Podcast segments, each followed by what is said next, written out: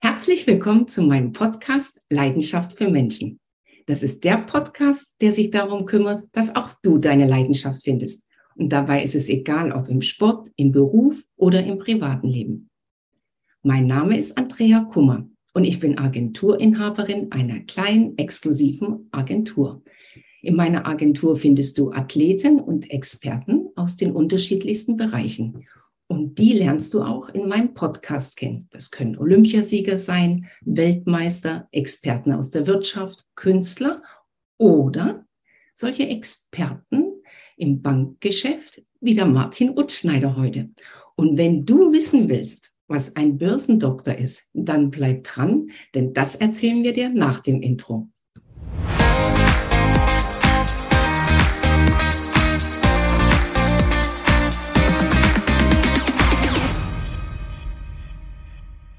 Ja, lieber Martin, herzlich willkommen zu meinem Podcast. Dankeschön, dass du dir die Zeit genommen hast.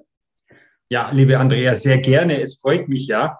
Wir haben ja gerade darüber gesprochen, wir schaffen es ja in letzter Zeit überhaupt nicht mehr, uns Na. persönlich zu sehen. Und von daher bin ich echt froh, dass wir jetzt hier uns zumindest mal virtuell sehen. ich bin auch froh, lieber Martin. Und ganz ehrlich, ich bin auch ein bisschen aufgeregt bei dem Podcast, weil äh, im Sport kenne ich mich ganz gut aus, aber äh, Börse, Geld und sowas ist so ein heikles Ding. Aber ich denke, ich bin da nicht die Einzige und unsere Zuhörer werden sich freuen, wenn heute mal jemand äh, uns ganz einfach und schlicht erklärt, was wir wissen müssen, was wir äh, außer Acht lassen sollen, was wir mit unserem Ego machen sollen. Und das Allerwichtigste, Martin, das weiß ich auch immer, das sagst du auch immer in deinen ganzen ähm, Sendungen, Podcast und Live-Veranstaltungen. Es ist keine Beratung, wir geben keine Tipps, keine Tricks. Es kann danach äh, jeder machen, was er will. Und wenn er sein Geld verloren hat, liegt es nicht an uns beiden, gell? genau, so ist es, liebe Andrea. Wir können hier keine Beratung liefern, weil wir natürlich keinen, der hier zuhört, äh, kennen und dementsprechend gar nicht individuell wirken können. Aber allgemeine Aussagen sind immer erlaubt. Okay, jetzt mal Martin, für mich und für jeden äh, da draußen verständlich. Technische Analyse. Was genau machst du und was genau haben wir davon? Ja, technische Analyse ist ein Aspekt der Kapitalmarktanalyse. Es gibt ja Fundamentalanalysten, es gibt Volkswirte, es gibt quantitative Analysten, also es gibt Analysten, die schauen sich die globalen äh, volkswirtschaftlichen Daten an, Zahlen, Daten, Fakten. Es gibt quantitative Analysten, die schauen sich Aktienkennziffern an, die analysieren Fonds nach deren quantitativen und qualitativen Merkmale. Und dann gibt es die technischen Analysten. Ja, ähm, es ist immer, technische Analyse ist schwierig zu be beschreiben, weil es ist auch, ähm, ja, man sagt immer so schön, es ist eine, keine Wissenschaft, aber eine Kunst. Mhm. Wir beschäftigen uns mit Kursverläufen. Also wir, ich sage mal, ähnlich wie ein, ja, daher auch der Vergleich zu einem Arzt, wie ein ja. Arzt, der ein EKG liest, so lesen wir die Charts an der Börse und zwar nicht nur von Aktien, sondern auch von Rentenindizes, von Renditen, von Kryptowährungen, von, von Währungen im Allgemeinen, also Devisen, aber auch von Rohstoffen um dann daraus etwaige Kursverläufe der kurz-, mittel- und langfristigen Vergangen, äh, Vergangenheit, Zukunft erdeuten zu können. Also wir lesen quasi die Psychologie des Marktes, denn die Charts, die Linien sind, haben einen riesen Vorteil. Sie bilden alles ab und vor allem bilden sie die Psyche der Anleger ab. Denn es ist nicht die Börse, die verrückt spielt, wie es immer so schön heißt, sondern die Börse kann nur so verrückt spielen, wie es die tätigen Anleger eben auch machen. Das ist aber jetzt auch spannend für mich, weil wir beide haben uns ja auch an, äh, kennengelernt und da habe ich damals auch gefragt und so sind wir eigentlich auch auf Börsendoktor gekommen. Du hast gesagt, guck mal, so wie die das ganze EKG sehen, so sehe ich das und aus diesen ganzen Tälern, Höhen, Bergen, Tiefen kann ich sagen, was sich da tut. Und Psychologie spielt ja eine große Rolle. Und einmal hast du so einen schönen Satz gesagt, das Entscheidende an der Börse ist, mein Ego oder das Ego der Anleger. Wie meinst du das? Genau, also nicht, damit meine ich nicht Ego im Sinne von, wie man vielleicht Ego versteht. Also der hat ein mhm. starkes Ego. Cristiano Ronaldo beispielsweise hat ein ja. sehr starkes Ego auf dem Platz. Was ich mit dem Ego meine, ist so diese, ja, diese Stimme auf der Schulter, so nach dem Motto, hey, äh, du bist der Beste oder hey, du bist der, der Schlechteste. Wir kennen das ja, mhm. Teufelchen und Engelchen. Äh, der eine spricht mir zu, ich bin der Tollste, ich soll das jetzt machen und der andere sagt, oh, lass es lieber bleiben. Das muss man an der Börse beiseite schieben. Denn es heißt immer, und ich werde oft gefragt, Herr Utschneider, wo steht denn der DAX Ende des Jahres? Dann sage ich immer, fragen Sie mich am 1.1. des Folgejahres. Dann wissen wir es. Wir wissen an der Börse, dass wir nichts wissen. Wir wissen, wir können nicht mit letzter Bestimmtheit sagen, wo steht ein DAX, ein, eine Aktie, ein Rohstoff, eine Kryptowährung am Tag X. Wir können Tendenzen ableiten, wir können Tendenzen ausloten. Aber wir sollten uns alle der Privatanleger, der Institutionelle, der Analyst davon verabschieden, dass wir unbedingt Recht behalten wollen. Denn am Ende hat immer einer Recht, das ist der Markt, das ist die Kursbewegung. Und wir technischen Analysten, wir arbeiten ja mit Marken, mit Mustern, mit charttechnischen Gegebenheiten, an denen wir uns orientieren. Und da ist es ganz wichtig, sich daran auch etwas demütig zu orientieren, sondern sagen, ich mhm. warte das Muster ab. Erst wenn sich das Muster ausgebildet hat, dann kann ich sagen, ob der Markt weiter nach oben oder nach unten oder seitwärts geht.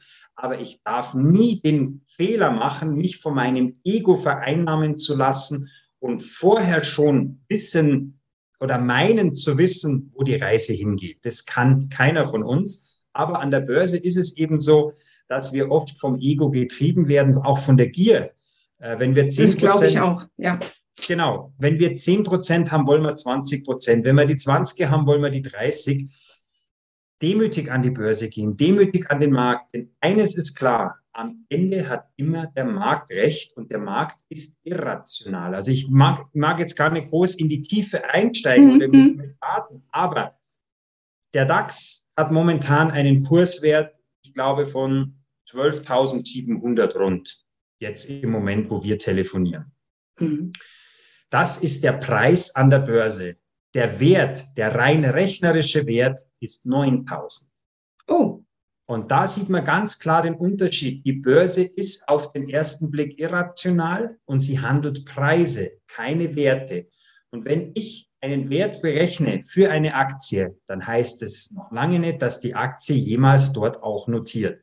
Davon muss man sich eben lösen und sagen, hey, wir müssen uns damit abfinden. Der Markt hat recht. So wie ich zum Beispiel, oder wenn man den Vergleich zieht mit einem Kapitän auf einem Segelschiff. Mhm. Das Meer, der Ozean, der ist der Chef im Ring. Ich kann mich da nur mit meinen Segeln und mit meinen Rudern drauf einstellen, um hoffentlich ans Ziel zu kommen und nicht zu sagen, hey, ich bin Captain Kummer oder Captain Unschneider, ich besiege jetzt, ich ja. besiege jetzt die See. Das das geht, das geht schief. Das sind mehr oder weniger ja auch Naturgesetze. Aber das heißt ja für jeden von uns da draußen, wenn ich ein bisschen Geld übrig habe und ein bisschen was an der Börse äh, anlegen will, immer gut überlegen, immer auch mal ein bisschen querlesen, Nachrichten hören, sich mal informieren, was ist generell so das Geschehen. Und wie hast du heute so schön gesagt, und nach oben und nach unten einfach auch absichern. Gell? Wenn man sich nach unten nicht abgesichert hat, dann rauscht es im Keller schneller, als, es, äh, als man denken kann und dann äh, hast du am Ende des Tages gar nichts mehr, weil das kann ja genauso passieren. Dafür kannst ja du nichts, ich nichts, aber so ist halt der Markt, gell? So ist es, Andrea. Und mhm. wie du gerade gesagt hast, ähm, ja, sich informieren und am Ende für sich selber entscheiden, kann ich damit gut schlafen? Also die Schönes wichtigste Frage mhm. allem ist, da braucht man keine Volkswirtschaft studiert haben, keine Betriebswirtschaft, man muss kein technischer Analyst sein. Ja. Alles entscheidende Frage ist, kann ich mit dem, was ich vorhabe, auch wirklich gut schlafen? Denn Aktien, Kapitalmarkt, ich sage mal, die Aktie ist auf lange Sicht, wir sagen an der Börse immer gern on the long run, ist die, ist die ertragreichste, das ertragreichste Investment, das es gibt. Acht Prozent per anno auf die letzten 50 Jahre zurückgerechnet. Nur kann ich damit auch schlafen? Kann ich damit gut schlafen? Denn diese acht Prozent per anno durchschnittlich sind natürlich mit hohen Schwankungen versehen. Da waren auch mal Minus drin, gell? Hm. Richtig. Ähm, wir haben es erlebt, Corona-Krise, Corona-Crash. Ja. Jetzt haben wir wieder einen kleinen Rückgang von 14.000 auf 12.7. Kann ich das aushalten? Und da fängt es eben an. In sich reinhören, sich nicht vom Ego, ich sind wir wieder beim Thema Ego. Der Nachbar hat gesagt, ich brauche die Aktie. Der mhm. Arbeitskollege hat gesagt, er hat 20 Prozent verdient. Plötzlich kommt mein Ego, oh, ich bin nicht dabei. Warum bin ich nicht dabei? Nein, in sich reinhören, mag ich das überhaupt? Das ist die alles entscheidende Frage, denn dann kann man, wenn man sagt, okay, ich kann mit diesem Risiko Aktie gut schlafen, gut leben oder auch mit einer gewissen Quote am Gesamtvermögen, dann kann ich mich mal informieren, kann zu einem Berater gehen, wie auch immer, aber am Ende des Tages, bevor man etwas kauft, nochmal reflektiert, kann ich damit gut schlafen? Das ist die alles entscheidende, wichtige Frage, die sich jeder stellen die, muss. Das ist ganz wichtig und für alle Zuhörer und Zuschauer, weil man kann uns ja auch sehen. Unten in den Shownotes habt ihr natürlich die Möglichkeit, dann verlinke ich euch mit den Kontakt von Martin. Da gibt es auch ein Newsletter, wo er täglich äh, seine Datenanalyse schickt, was keine Kaufempfehlung ist, sondern die klaren Zahlen, Daten, Fakten. Da könnt ihr auch selber einfach mal äh, das verfolgen, nachlesen. Der Martin gibt auch super Interviews bei, sag selber, bei welchen Sendern du regelmäßig zu Gast bist. Das sind inzwischen so viele, Martin. Wenn man also, dich sehen will, NTV, der Aktionär. NTV, Welt, ja. der Aktionär TV, Tagesschau, ZDF noch nicht. Ich hoffe, das ist auch Kommt irgendwann bald. mal so weit. Würde mich freuen. ja. ähm, wenn auch nicht, wenn auch nicht im aktuellen Sportstudio, so wie alle von deinen anderen äh, Klienten. Ja. Sondern, ähm, aber es ist eigentlich im Endeffekt, ja, also es gibt momentan wenig Sender, wo, wo ich nicht bin. Das hört sich jetzt komisch an, aber es freut mich natürlich auch und ist natürlich auch eine Quintessenz dessen, ähm, dass über die letzten Jahre, ich sage jetzt nicht Jahrzehnte, aber die letzten 10, 15 Jahre natürlich die Analysen, äh, ich versucht habe, nicht meine persönliche Meinung in die Analyse reinzupacken, sondern wirklich wie so ein fast schon demütiger mhm. buddhistischer Mönch immer nur die Muster gelesen habe und es hat dann auch recht gut funktioniert, nicht immer, was funktioniert schon immer im Leben. Und dann sind es halt alle aufmerksam geworden und gesagt, den können wir mal einladen zum Interview. Und ähm, ja, ich versuche auch immer alles ähm, so darzulegen, dass ich nicht in meinem Fach Englisch bleibe. Also wir können dieses. So dass ich es auch verstehe und unsere Zuhörer im Endeffekt auch, gell? Und dann haben wir alle was davon. Was bringt es denn einem Analysten oder mir, wenn ich mich jetzt hier im Fach Chinesisch eine halbe Stunde mit dir unterhalte, unterhalte in Anführungsstrichen. Da wäre ich schon ausgestiegen. So ist es. und, unsere, und unsere Zuhörer auch. Aber mal was anderes, Martin. Man könnte dich auch buchen für einen Vortrag, dass du einfach das mal aus deiner Sicht nochmal in Ruhe erklärst, erzählst. Für alle die, denen das jetzt einfach unsere 10, 15 Minütchen äh, äh, zu kurz sind. Ich mhm. weiß, du bist auch an der Uni äh, und lernst äh, zukünftigen Bankern was die technische Analyse ist, oder? Genau, also ich bin auch an, an, einer, an, einer, an der University, wie es so schön heißt, of Applied Sciences auf Neudeutsch. Dann bin ich an diversen Weiterbildungsakademien ähm, und bringe da den Leuten nicht nur das Thema technische Analyse bei, sondern auch die Thematik Bank und Börse. Buchen kann man mich auch für Vorträge, also nicht erschrecken, nicht für Fachvorträge wie an der Uni, sondern über, über dich. Also da würde ich die Leute einfach bitten, über Andrea Kummer zu gehen, nicht mich anzuschreiben direkt, sondern das macht die Andrea äh, für mich dann, also in dem Fall du. Ähm, und da geht es auch darum, das Thema, da wird es nicht wie an der Uni, wie an der Akademie, äh, so sage ich mal, fachchinesisch erklärt, sondern da wird es wirklich was kann ich damit anfangen? Wie kann ich damit umgehen? Was bedeutet auch Ego an der Börse oder auch Demut bzw. Dankbarkeit? Ein wichtiger Punkt, den ich in meinen Vorträgen auch immer anbringe, ist das Thema Dankbarkeit. 10% Gewinn. Du bist Unternehmerin, ich, ich bin in gewisser Weise auch Halbunternehmer. 10% Rendite in einem Jahr zu erwirtschaften aus Eigenkapital. Ist viel wert heutzutage. Es ist viel wert und an der Börse wird es manchmal als wenig angesehen. Hallo? Also man muss dankbar sein, man muss demütig sein. Äh, und das mache ich so in meinen Vorträgen äh, die ich, äh, wo man dann auch sagt, hey, was könnt ihr, liebe Privatanleger, pri liebe Privatmenschen, wie könnt ihr angstfrei an die Börse gehen? Denn oftmals meinen ja alle, hey Martin, boah, was weißt denn du alles? Ich sage immer, ja, ja. gar nichts. Äh, ich weiß in, mein, in meinem Teilbereich vielleicht einiges. Hm. Das möchte ich gern weitergeben, weil die Börse, der Kapitalmarkt ist nichts äh, Schlimmes per se, ähm, sondern man muss einfach da mit den Chancen, aber auch mit den Risiken, Gefahren und eben auch Möglichkeiten gut umgehen. Und dann kommt man da auch durch diesen durch dieses Fahrwasser, wie der Kapitän, den wir beide vorher als Beispiel hatten, das stimmt. da ganz gut durch. Ja. Äh, Martin, Nachhaltigkeit spielt ja auch eine große äh, Rolle und Ökologie. Weil du hast auch mal so ein schönes Interview gegeben von 2019, was deine Vision für die Zukunft ist. Und da hast du gesagt, es ist gar nicht diese Riesenrendite, sondern ja. einfach auch mal selber logisch überlegen, was ist wichtig, was ist ökologisch, was ist nachhaltig, weil du bist ja auch Papa von, von äh, zwei Kindern, gell, wenn ich es richtig genau weiß. Genau richtig, ja. Und äh, da hast du auch gesagt, das ist auch wichtig für unsere Kinder, die Nachwelt zu erhalten. Und da kann jeder von uns auch ein Stückchen beitragen. Wie, wie, wie meinst du das börsentechnisch? Ja, es gibt, äh, da muss man natürlich aufpassen. Ne? Mhm. Es gibt diesen Begriff des ESG, also Umwelt, Soziales und Governance. Es gibt also dieses ESG-Siegel, mhm.